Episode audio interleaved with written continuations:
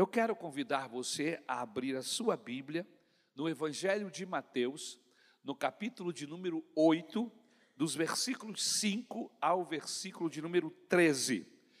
O tema da mensagem é Crescendo em Fé. E eu quero agradecer os nossos irmãos que nos ajudam sempre da projeção, projetando o esboço, preparando para que a igreja possa acompanhar, amém? Os tópicos da mensagem com alguma didática, amém? Deus abençoe, nosso agradecimento a Deus pela vida desses queridos que nos ajudam. Vamos ao texto de Mateus, capítulo 8, versículos de 5 a 13. Crescendo em fé é o tema da mensagem. O texto bíblico diz assim: Entrando Jesus em Cafarnaum, dirigiu-se a ele um centurião pedindo-lhe ajuda. E disse: Senhor, meu servo está em casa, paralítico, em terrível sofrimento. Jesus lhe disse: Eu irei curá-lo. Respondeu o centurião: Senhor, não mereço receber-te debaixo do meu teto, mas dize apenas uma palavra, e o meu servo será curado. Pois eu também sou homem sujeito à autoridade, com soldados sobre o meu comando. Digo a um vá, e ele vai, e a outro venha, e ele vem. Digo a meu servo, faça isto, e ele faz. Ao ouvir isso, Jesus admirou-se e disse aos que o seguiam: Digo-lhes a verdade, não encontrei em Israel ninguém com tamanha fé. Eu lhes digo que muitos virão do Oriente e do Ocidente e se sentarão à mesa com Abraão, Isaque e Jacó no reino dos céus. Mas os súditos do reino serão lançados para fora, nas trevas, onde haverá choro e ranger de dentes. Então Jesus disse ao centurião: Vá, como você creu, assim lhe acontecerá. Na mesma hora, o seu servo foi curado. Louvado seja o nome do Senhor. Aleluia. Queridos, em toda atividade humana, existe uma espécie de concorrência, uma espécie de disputa para ver quem chega primeiro. Médicos que querem ser melhores que os outros, e eu já tive a oportunidade de conversar com alguns deles, orgulhosos de si mesmos, diziam: Você sabia que eu fui citado na revista tal sobre tal assunto? Eu escrevi um artigo sobre esta enfermidade, sobre essa dificuldade de saúde, e foi notório e eu fui aplaudido pelo que escrevi. eu trabalho no melhor hospital do Brasil, já ouvi outros comentarem. E assim acontece com as demais profissões. Todos querem se destacar. E com pastores, irmãos, não é diferente. Há aqueles que se sentem melhores que os demais. Acham ou se acham melhores pregadores e vai por aí. Amém? Louvado seja o nome do Senhor. Meus irmãos, esse comportamento de se achar melhor, de querer estar em um melhor lugar, de querer estar na frente, não é algo novo. Isso é algo antigo, acompanha o homem desde que ele existe. Mas no tempo do Senhor Jesus, já havia gente disputando quem iria sentar-se do seu lado direito e do seu lado esquerdo. Houve até um fato de uma mãe pedir ao próprio Jesus que lhe concedesse que um dos seus filhos se sentasse à sua direita e o outro à sua esquerda. E a gente fica olhando assim, só mãe mesmo para fazer esse pedido para Jesus, não é verdade? Mas não é algo novo. No meio religioso, entre os cristãos e evangelistas, há uma disputa de fé. Quem tem a maior fé? É possível que esta noite entre nós existam pessoas que até pensam assim: não, eu, eu tenho mais fé do que aquele irmão que está sentado ali à frente, aquele de camisa azul. E está todo mundo olhando quem está de camisa azul hoje. Não, não estou me referindo a esse. Amém? Quem tem a maior fé? Quem tem a menor fé? Quem é que tem uma fé impressionante ou quem tem uma fé medíocre? Irmãos, nós não temos aqui na igreja nenhuma máquina, nenhum algo inventado pelo homem ou pelas igrejas que veio medir a fé das pessoas. Houve momentos em que o Senhor Jesus disse: Grande é a tua fé, se referindo a alguém que foi curado ou que estava pedindo uma cura. Mas houve momentos também que Jesus disse: Homens de pequena fé. No caso dos discípulos, que estavam no barco começaram a gritar quando viram o próprio Jesus caminhando sobre as águas e gritavam e diziam: É um fantasma! Ah! E gritavam desesperados. E Jesus disse: Meu Deus, que escândalo é esse? Eu fico imaginando Jesus conversando com os seus discípulos. Mas aqui nesse texto que nós acabamos de ler, Jesus se admira da fé deste centurião. E aí eu quero fazer uma pergunta para você que me ouve através da internet, você que está presente neste culto de forma presencial. Você gostaria de ter uma grande fé? Hã? Pergunte essa pessoa que está do seu lado: você gostaria de ter uma grande fé? Você gostaria de ter uma fé que impressiona Jesus? Você gostaria, Jô, de ter uma fé que Jesus olhasse lá do céu ou aqui da terra, porque ele está aqui conosco e disse, rapaz, mas que, que secretária abençoada, que fé tem essa Jô? Você gostaria que Jesus se admirasse com a sua fé? Hã? Se Jesus fosse fazer uma auditoria de sua fé, como ele encontraria sua fé hoje? Vamos lá, vamos pensar um pouco. Ei, Samuel? Se Jesus fosse fazer uma auditoria aqui dos que estão presentes, eu quero saber como é que. Porque ele pode medir, ele sabe. Não é?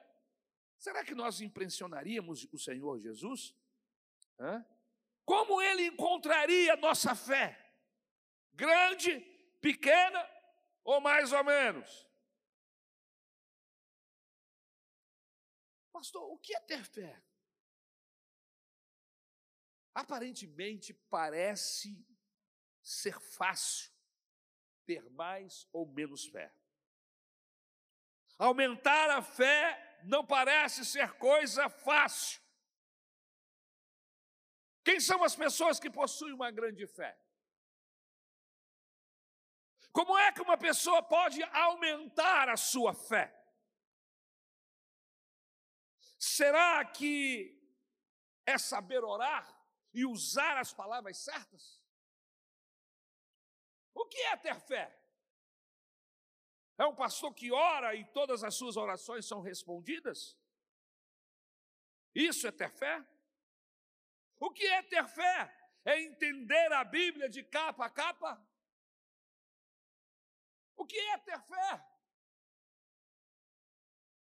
Só há um versículo na Bíblia inteira que nos define o que é ter fé. E essa definição aparece na carta aos Hebreus, no capítulo 11 e no versículo 1. O texto bíblico diz assim: Ora, a fé é a certeza daquilo que esperamos e a prova das coisas que não vemos.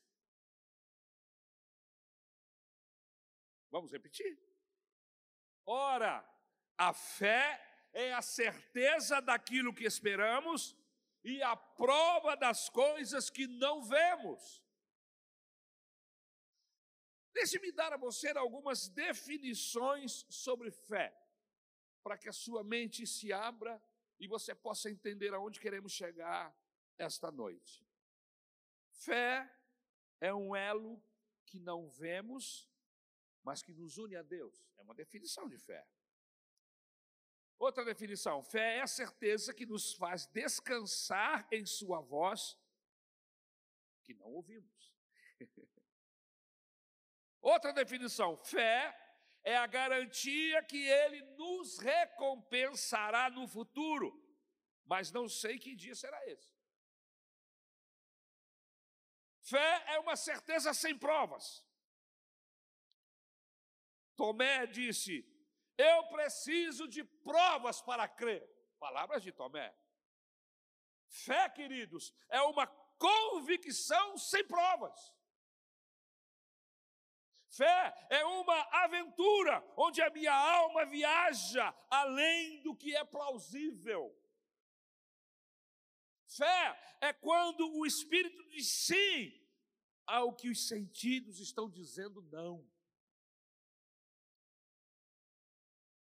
Em Mateus capítulo 8, Jesus enaltece a fé de um centurião que era amigo de Israel. Um soldado romano, imperialista, sobre a cultura judaica. E Jesus era judeu, como nós todos sabemos. Esse homem, ele era responsável por uma centúria, ou seja, por cem homens. Por isso ele tinha o título de centurião. Comandava cem soldados em um destacamento na cidade de Cafarnaum. Logo após Jesus ter curado um leproso, ele enaltece a fé desse gentio. Ele diz que os judeus seriam descartados, pois haviam, haviam gentil, gentios com maior fé do que a dos judeus.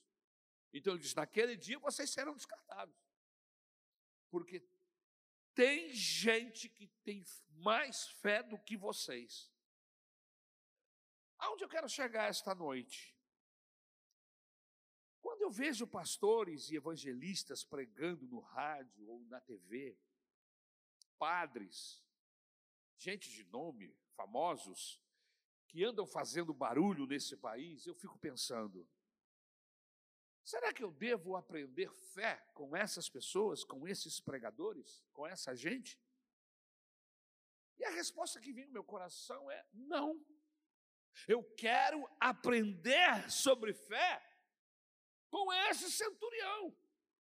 Porque a fé desse centurião, mesmo sendo um gentio, chamou a atenção de Jesus. Então eu quero saber que fé é essa, que homem é esse. Eu quero aprender com ele, porque também eu quero chamar a atenção de Jesus através da minha fé.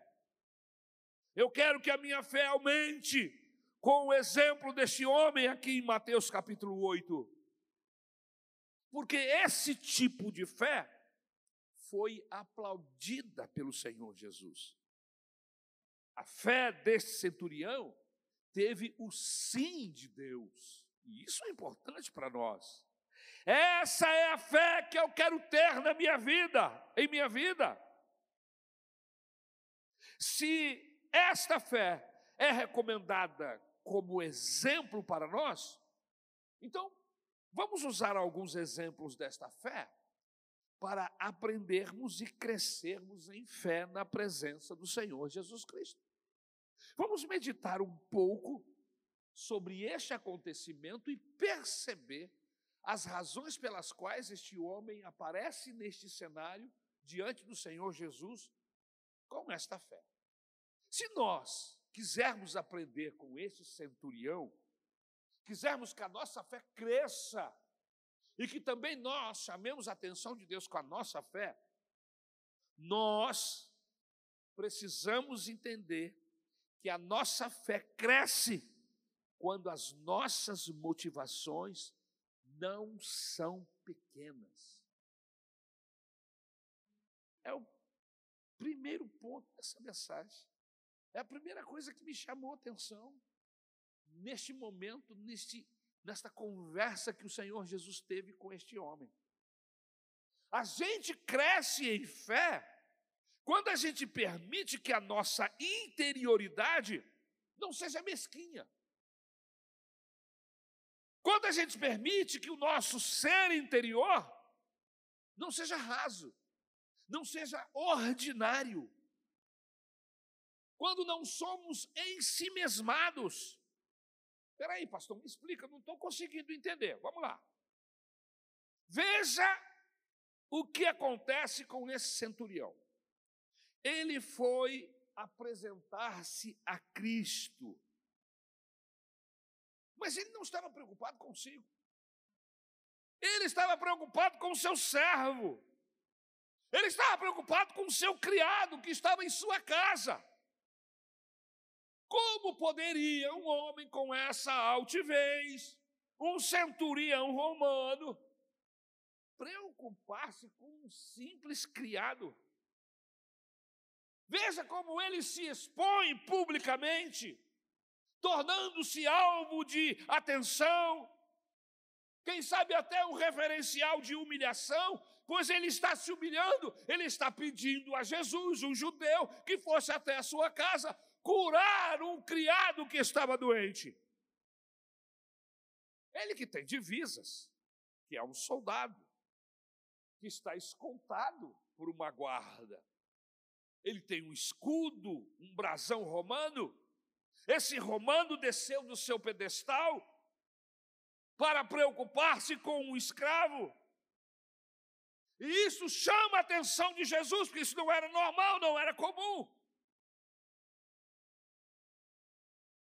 Não foram os seus cacuetes que chamaram a atenção de Jesus, cacuetes religiosos, ou porque ele sabia repetir frases prontas da sua religiosidade romana.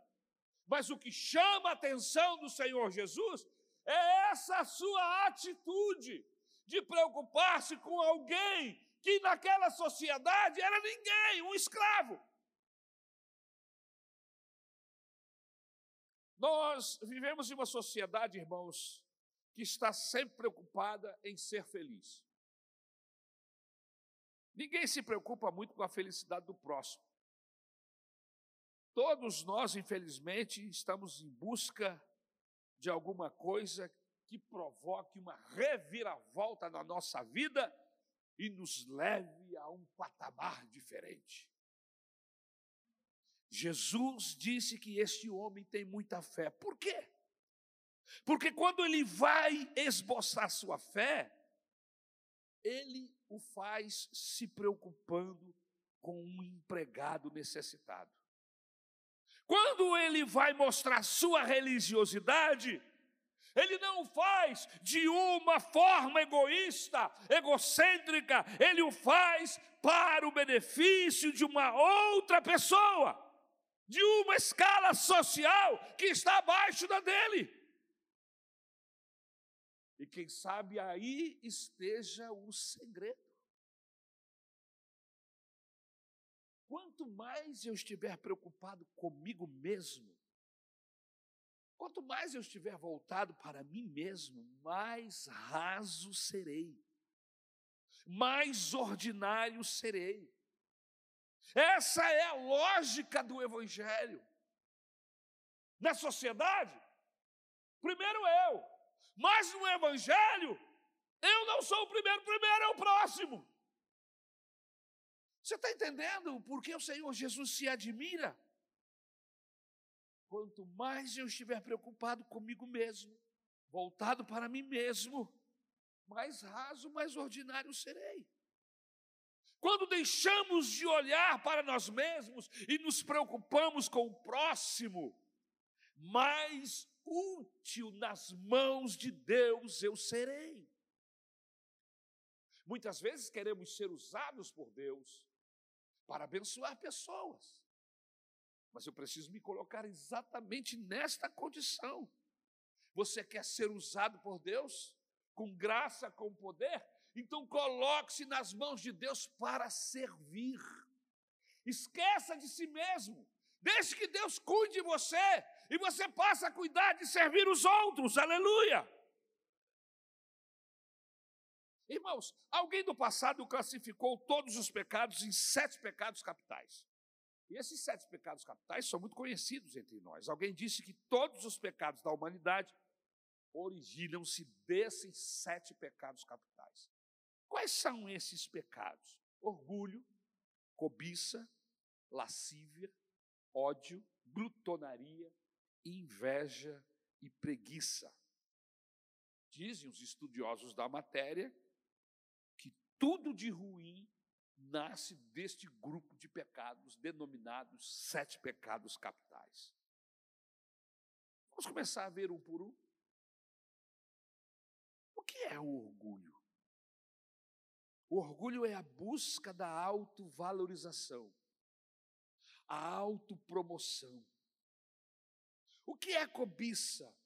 É desejar materialmente as coisas do outro, é buscar segurança em bens materiais. Quanto mais eu tiver, mais seguro estarei. É o pensamento. O que é lascívia?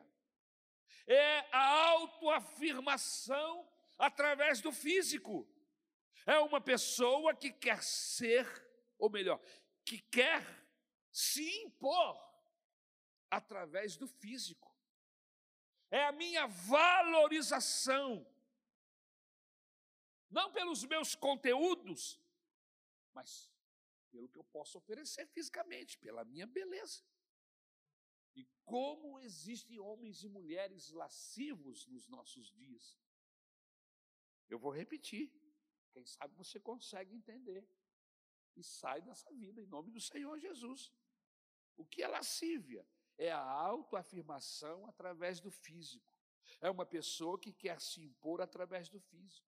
É a minha valorização não pelos meus conteúdos, mas pelo meu físico, pela minha beleza exterior.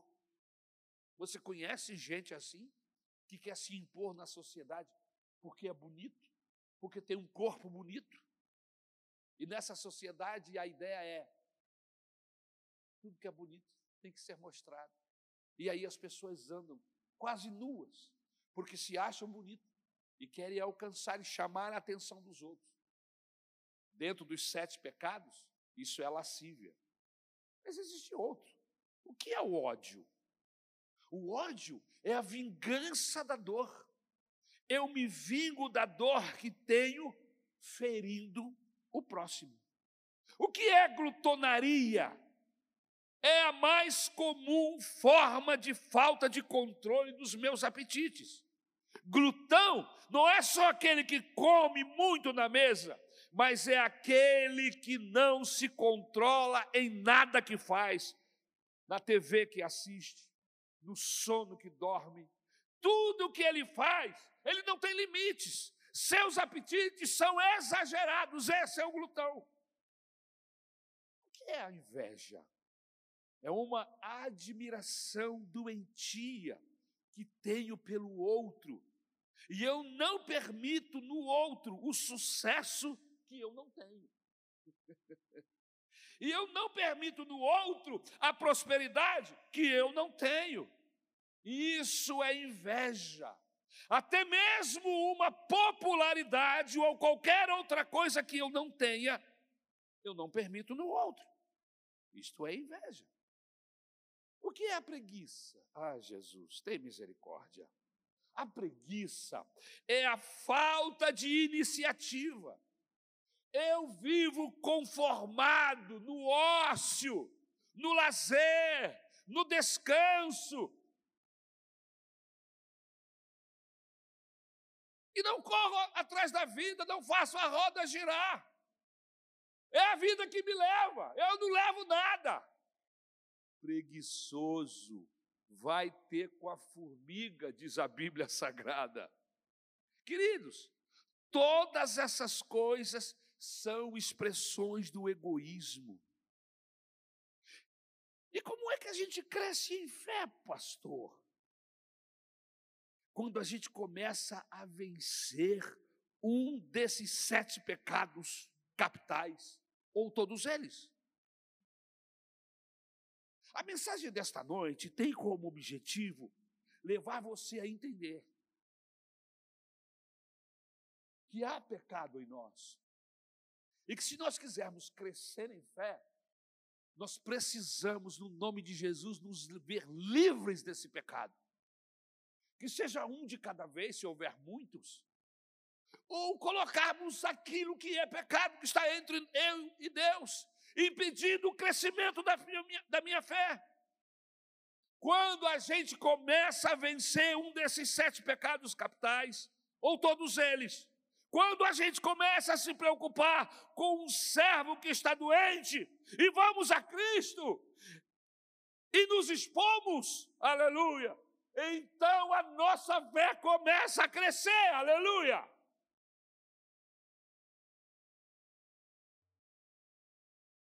Quando é que a minha fé cresce, pastor?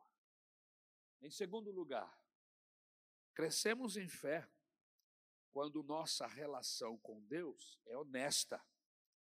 Ela não é maquiada, enfeitada, mentirosa. Veja, queridos, que o que chama a atenção de Jesus para este homem é que ele diz assim: Vou à sua casa para curá-lo. E o centurião responde: Não, na minha casa não. Não dá para o senhor entrar lá. Eu, eu não sou digno que entres em minha casa.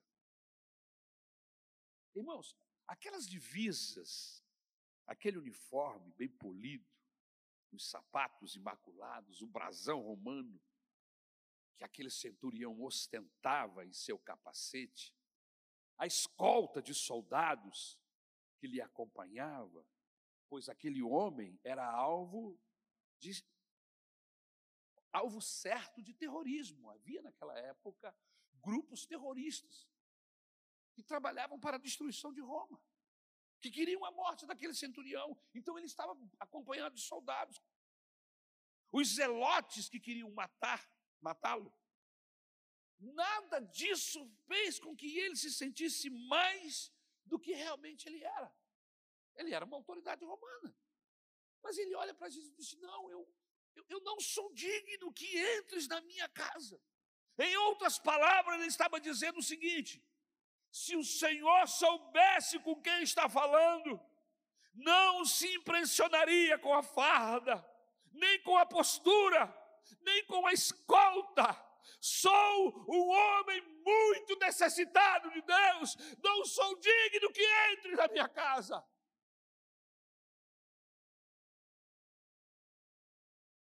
Deu para perceber como é que estava o espírito, o coração desse homem, apesar da sua condição. Eu não sou digno que entres em minha casa. Não vai lá não.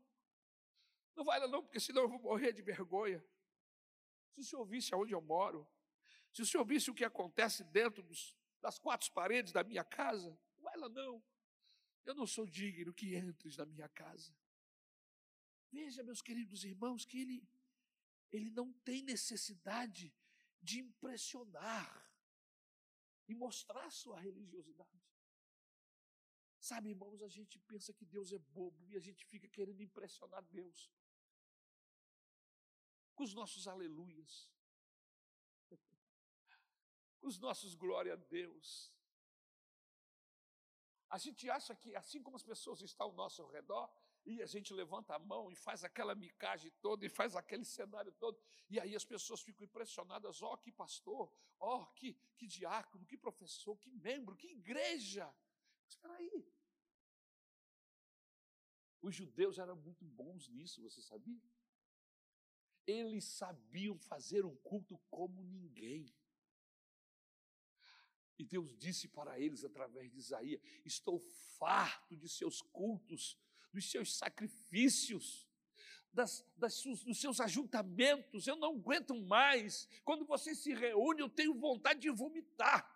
Por quê? Porque vocês pensam que eu sou trouxa, que eu sou tolo, vivem como querem, fazem o que querem, e depois vêm aqui para o templo sacrificar e pensam que eu não sei quem vocês acham que eu sou. E Deus se indigna. Agora, esse homem, esse centurião, que era um romano, que não era, era um gentio, era um pecador miserável aos olhos de Deus e também aos olhos dos gentios, ele não tem o que esconder, ele diz: não vai, não vai na minha casa, não, porque tem coisas lá que o senhor não pode saber. A minha vida lá, a maneira como eu vivo, não merece que o senhor entre na minha casa.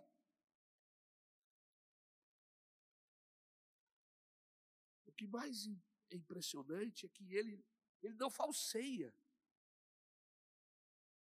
A impressão que eu tenho é que ele sabe que Deus conhece tudo. Eu não sei como você entrou aqui esta noite, eu só sei de uma coisa. Se você entrou aqui pensando que é alguma coisa e pensando que está enganando Deus, Deus não está te suportando mais. Agora, se você entrou aqui sabendo que Ele é Deus, que Ele sabe de todas as coisas, que Ele sabe o que está por trás desse sorriso, desse glória a Deus, desse aleluia, e até mesmo esse glória a Deus, esse aleluia, sai de um coração contrito, de um coração que sabe da soberania, da onisciência da justiça, mas que sabe também da misericórdia, e entrou aqui pendurado nessa misericórdia, dessa compaixão. Eu tenho boas novas para você esta noite. O Senhor já enxergou e já identificou você. Nós podemos enganar uns aos outros. Você pode enganar sua mulher, você pode enganar seu vizinho, mas ninguém engana Deus. Senhor, não sou digno. Não se impressione com a minha aparência, com a minha farda brilhosa, com o meu escudo, com o meu capacete, com a guarda que está ao meu lado. Sou apenas um homem necessitado da ajuda de Deus. Deixe-me dizer uma coisa. Eu acho que Deus é mais impaciente com o falso religioso do que com o homem ou mulher que não tem nenhuma religião. Você sabia disso? Eu acho que Deus é mais paciente. Porque a pessoa ele não tem o ateu ele ele não tem processo religioso nenhum na vida dele. e ele chega diante de Deus e ele fala o que está no coração dele, se ele acredita ou não, se ele crê ou não. Ele é sincero. E aí Deus tem mais paciência com o sincero do que com o falso religioso.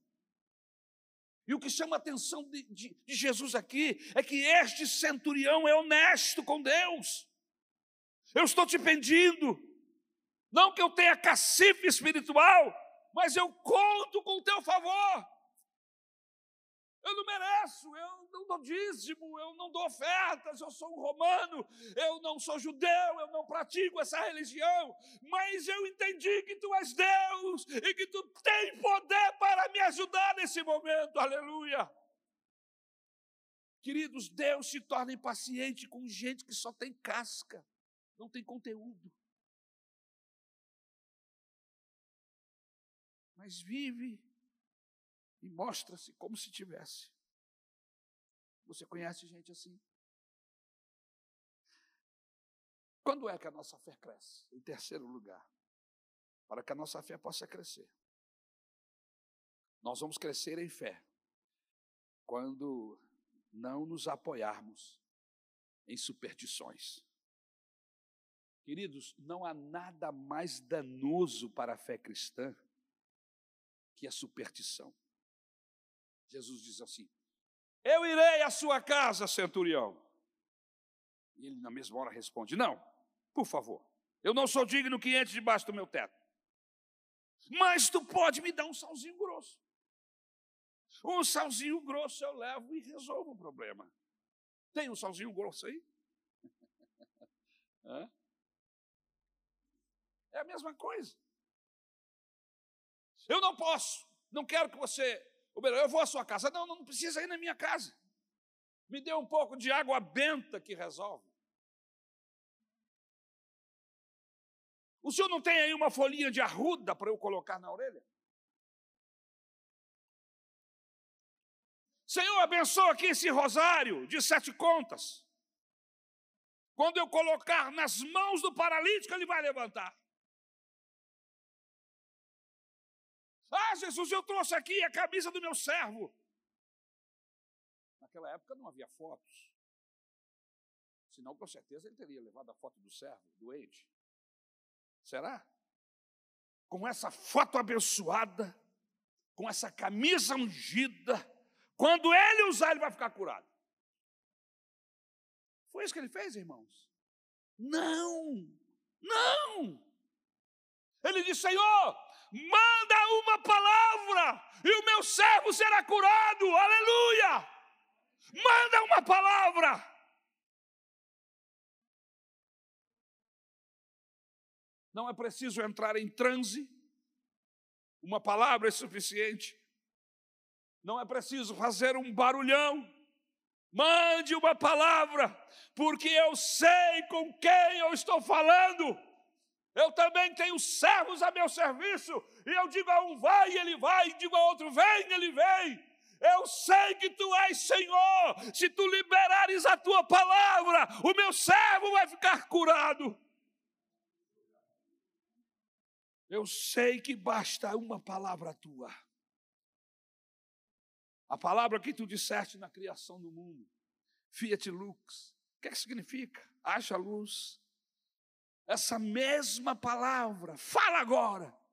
E o meu servo que está em casa paralítico vai andar. Você sabe quando é que nós crescemos em fé?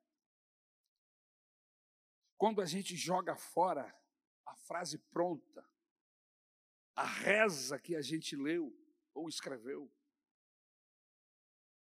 Você sabe quando é que a nossa fé aumenta? Quando a gente joga fora a oração forte do pastor. Quando a gente joga fora os rituais religiosos e dizemos, como este homem: Senhor, o que eu preciso é de uma palavra. Uma palavra, aleluia, uma palavra da tua boca, uma só que seja, e o meu servo paralítico vai andar. Se tu disseres anda, ele vai andar.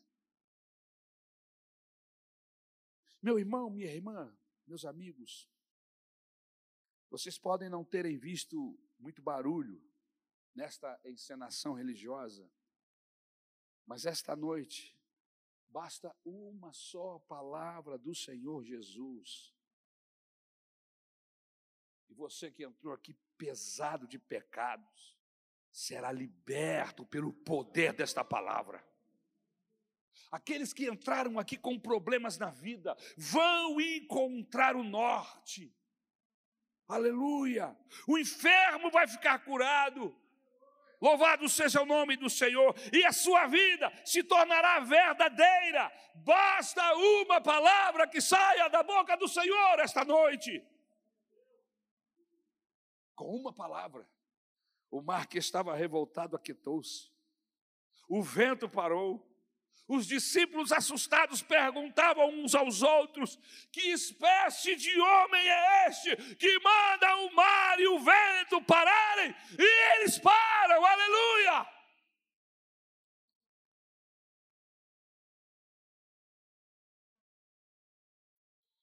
Até o vento e o mar obedecem à sua voz. Bastou uma palavra dele e uma menina que estava morta ressuscitou. Ele disse: Talita cume, que significa Talita, levante-se. Basta uma palavra. Basta que ele diga haja e vai haver. Sua palavra tem poder, o poder da vida e o poder da morte. Do nada ele fez o mundo que existe com uma palavra apenas. O que é que nós precisamos? O que nós precisamos é crescer em Deus e crescermos, que a palavra de Jesus é suficiente. Você precisa crer nessa palavra, que ela é suficiente para abençoar você em qualquer área da sua vida. Em quarto lugar, eu começo a terminar. Se nós quisermos crescer em fé, nós crescemos em fé quando estamos convictos tanto do querer quanto do poder de Deus. Aleluia. Nós, queridos irmãos, crescemos em fé não porque a gente crê no poder de Deus. A gente cresce em fé quando a gente crê no querer de Deus. Aleluia. Uma coisa é ver, saber que Ele pode. Outra coisa é saber que Ele quer. Veja o que Jesus disse para aquele homem: Eu vou curar esse rapaz. Versículo 8 e 9. Fé, meus queridos irmãos, não é acreditar que Ele pode. Um Deus que fez um mundo maravilhoso como esse, não é difícil fazer qualquer outra coisa. A dimensão mais digna da fé é quando a gente descansa, é quando a gente crê que Ele quer, aleluia. Crê que a Sua vontade se expressa no seu querer. Pastor Ari, eu vim neste culto porque eu sei que Ele quer me abençoar. Eu não vim aqui saber se Ele quer, eu já sei. Diferença abismal, enorme. Vejam, meus queridos irmãos, lá fora, no terreiro, eles batem tambor para saber se os seus deuses, os espíritos, querem fazer alguma coisa. As pessoas sobem as escadarias de joelhos, carregando pesos, etc., para saberem se os seus deuses querem abençoá-los. Há uma dúvida no, nos corações de muitas pessoas se realmente o Senhor quer abençoá-los. A grande questão hoje, quando oramos ou orarmos, não será se o Senhor pode ouvir nossas orações. Quando você orar hoje, você não pode orar se tu quiseres, olha para mim. Isso não existe.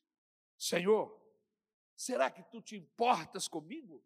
Ora, ele já provou que, que se importa. Ele já provou que ama, aleluia. Então a nossa oração, esse tipo de oração deve ser deletada, não serve. Quando eu vou a Deus, a Bíblia diz que Ele quer me abençoar. Jesus, quando eu quero, eu mando um empregado e ele vai. Manda agora a tua palavra, porque eu sei que tu queres, aleluia. E teu servo, o meu servo vai andar. Manda a tua palavra. Jesus ficou admirado com a fé deste homem. Porque esse homem não apenas creu no poder de Deus, mas creu no querer de Deus para abençoá-lo. Eu sei que Deus quer me abençoar. Este homem está tranquilo com o querer de Deus, com o amor de Deus. Olha, virão pessoas de outros lugares com o quilate deste homem e irão tomar o lugar de vocês, disse Jesus aos judeus que estavam ali. Jesus olhou para aquele centurião e disse: Vai, centurião, pode ir embora, o teu servo está curado. A Bíblia diz que exatamente naquele momento, no momento em que o Senhor Jesus liberou a sua palavra, Aquele homem que estava lá do outro lado, a uma distância enorme, foi curado pelo poder de Deus, pela palavra de Deus, aleluia. Deus quer abençoar você. E a prova maior disso é que Ele enviou Jesus aquele que tem a chave de todas as bênçãos. Jesus foi enviado para abençoar o homem com a salvação, abençoar o homem com o perdão, abençoar o homem com a cura, abençoar o homem com o batismo com o Espírito Santo. Jesus veio porque Deus quer que nós, seres humanos, sejamos abençoados pela pessoa de Jesus. Agora, quando nós temos dúvida, a nossa relação com Deus se torna sofrida.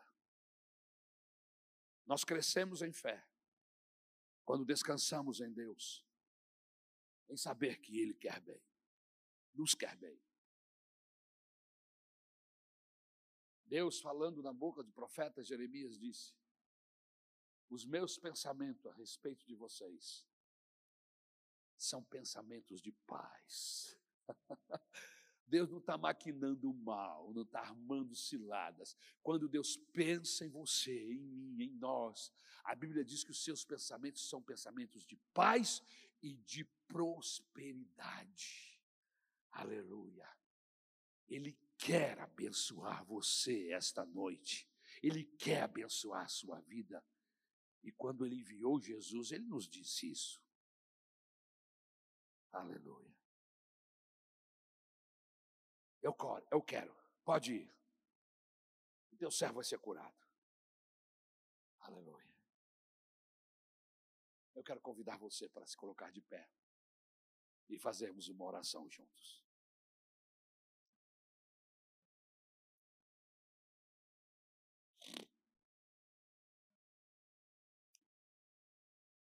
E a oração é essa: Deus, eu sei que tu me amas. Senhor, eu estou convicto que tu tens boa vontade para comigo. Eu sei que os teus planos a meu respeito são planos de vida. Senhor, eu estou certo que em ti eu tenho sempre o sim e o amém. Estou convicto que o teu rosto é simpático para mim. Eu sei que nenhum dos seus propósitos para comigo pode ser frustrado. Eu sei que a tua boa mão está sobre mim e que o diabo não pode me tocar, porque tu és meu amigo e que a tua palavra é lâmpada para os meus pés e luz para os meus caminhos. Aleluia. Glória ao teu nome porque eu sei que tenho crido, e estou certo que Ele é poderoso para guardar o meu tesouro até o final. Será que você pode fazer uma oração desse jeito? Onde você está dizendo o que você sabe a respeito de Deus, aquilo que você percebeu da Bíblia Sagrada. Eu sei que tu me amas. Aleluia. Aleluia. Você sabia que Deus ama você? Jesus, falando aos seus discípulos, disse: Se vós, sendo maus, sabeis dar boas dádivas aos vossos filhos, de forma que quando eles pedem pão, vocês não dão a eles uma cobra, mas dão pão. Quem vocês pensam que é Deus? Menor do que vocês? Se vocês sabem ser bons para os seus filhos, quanto mais o Pai que está nos céus. Irmãos, nós precisamos, quando orarmos, nos apropriarmos dessas verdades bíblicas, dessa verdade de Deus. Que não negou o seu próprio filho, mas por amor o entregou. Ele deu tudo, ele investiu tudo, e agora ele vai negar uma oração se ele deu tudo. Aleluia. Louvado seja o nome do Senhor. Aleluia.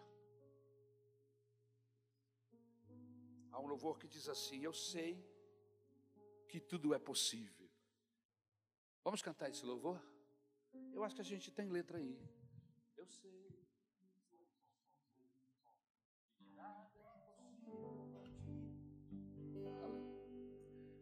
Louvado seja o nome do Senhor. Sobe o tom, por favor.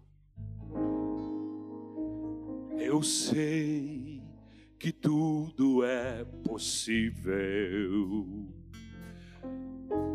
Deixa eu cantar primeiro, vocês ouvem, e aí vocês vêm atrás de mim. Combinado? Senão eu não consigo e nem vocês. Vai ser benção, em nome de Jesus. Aleluia. Eu sei que tudo é possível e que nada é impossível para ti Basta uma palavra tua e os montes se removerão. Eu sei, eu sei que tudo é possível e que nada é impossível para ti basta uma palavra tua e os montes se removerão. Pois contigo saltarei muralhas e também destruirei exércitos e serei mais que vencedor, pois contigo saltarei muralhas e também destruirei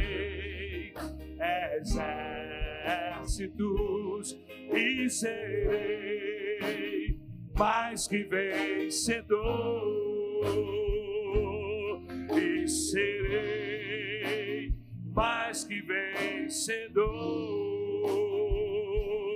e serei mais que vencedor. Aleluia, aleluia. A carta do apóstolo João, ele escreve para a gente que sabe. Todo início de frase disse: Vós sabeis, vocês sabem, nós estamos sabendo. O Evangelho, crescimento de fé para quem sabe, eu sei quem é o meu Deus. Eu quero desafiar você a sair dessa vidinha xoxa, desse relacionamento café com leite, que você vem na igreja domingo após domingo, mas você não conhece Jesus. Pensa que conhece, mas quando vai se relacionar com Ele, se relaciona com, como se não conhecesse. E aí a sua oração é oração xoxa, porque você não sabe mas esta noite nós aprendemos aqui, aleluia, que nós devemos conhecer o nosso Deus, saber que Ele quer nos abençoar, que não deve haver nenhum tipo de dúvida nesse sentido. Se tem alguém que quer que você seja abençoado esta noite, esse alguém é Deus. E eu também sei que se tem alguém que quer te destruir, te matar e te derrubar, esse alguém é o diabo. Mas a Bíblia diz que Jesus veio para desfazer a obra de Satanás, aleluia. Não creia no que o diabo diz. Você não pode, você não vai conseguir, Deus não vai te ouvir. Não é assim que se fala com Deus. Como é que se fala com Deus? Com o coração sincero, de uma forma honesta, mostrando o que somos, o que temos e o que não temos. Aleluia. Aquela viúva desesperada que estava pronta para morrer, quando o profeta chegou na casa dela e disse: Prepara alguma coisa para mim comer. Ela disse: Olha, eu não tenho nada. Ela foi sincera: não tenho nada, nada. Mas você não tem nada?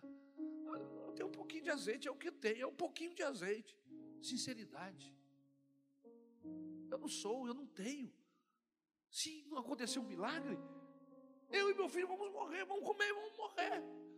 Mas aí ela creu na palavra do, do profeta que disse: Vai e prepara o bolo para mim com essa farinha, porque não vai faltar farinha na tua mesa. Irmão, ela creu na palavra daquele homem que era boca de Deus, aleluia, e que estava dizendo para ela: se você tiver fé e fazer primeiro para mim, você vai ver o que vai acontecer. E ela pegou de posse dessa informação, que aquele homem era profeta de Deus e que era boca de Deus, aleluia. Ela foi e fez o que o profeta estava falando e não faltou farinha na sua mesa.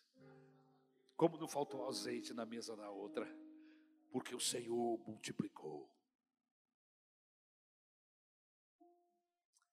Você gostaria essa noite que a igreja orasse por você? Porque a Bíblia também diz que houve um homem que chegou próximo do Senhor Jesus e disse: O meu filho está morrendo. Os teus discípulos não deram conta. E o demônio entra nele e o joga no fogo. E depois o joga na água. O demônio quer matá-lo. Senhor, me ajuda. E Jesus, como sempre, diz para ele assim: se você tiver fé, se creres. E aquele homem foi sincero. Ele não, não buscou religião, ele não buscou o conhecimento que ele tinha e religião dos judeus. Não, ele disse: Senhor, ajuda-me, porque eu estou incrédulo, eu, eu não consigo crer. Foi isso que ele falou, ele foi sincero. Irmãos, oração tem que ser sincera. E aí Jesus disse: Pronto. Operou um milagre. Quebrou um princípio que ele havia estabelecido. Se tiveres fé, tudo é possível. Mas aquele homem disse: mas, mas eu não tenho, me ajuda.